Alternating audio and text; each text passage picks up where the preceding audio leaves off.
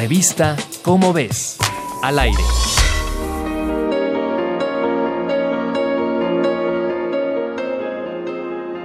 Vivimos rodeados de innumerables misterios. Podemos imaginarlos con la mirada perdida en el cielo, pero a menudo olvidamos que muchos se encuentran justo por debajo de nuestros pies. En 2015, David Hall salió de su casa con un detector de metales para buscar pepitas de oro en el Parque Regional de Maryborough, en Australia. Su detector lo condujo hasta una piedra rara, rojiza y muy pesada. Pensando que podía contener oro, se la llevó a su casa. David Hall intentó romper la piedra usando todo tipo de herramientas. Usó una sierra, un taladro, la sumergió en ácido y le pegó con un mazo.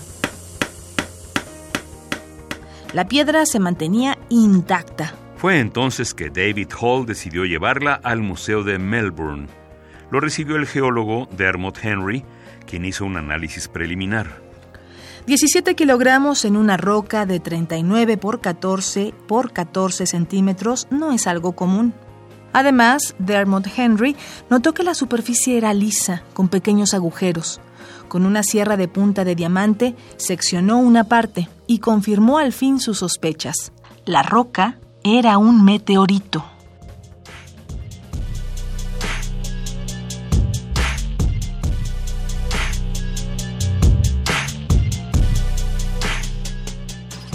El meteorito hallado por David Hall tenía 4.600 millones de años y llevaba en la Tierra menos de mil años.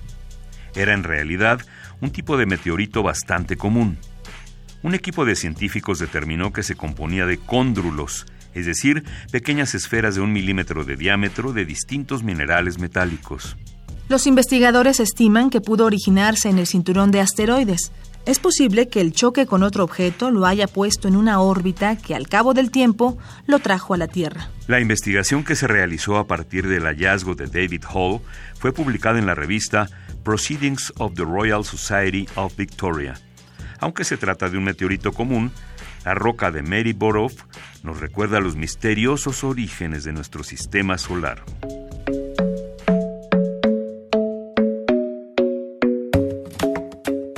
Encuentra más información en la revista Cómo ves, páginas cargadas de pequeños y grandes hallazgos.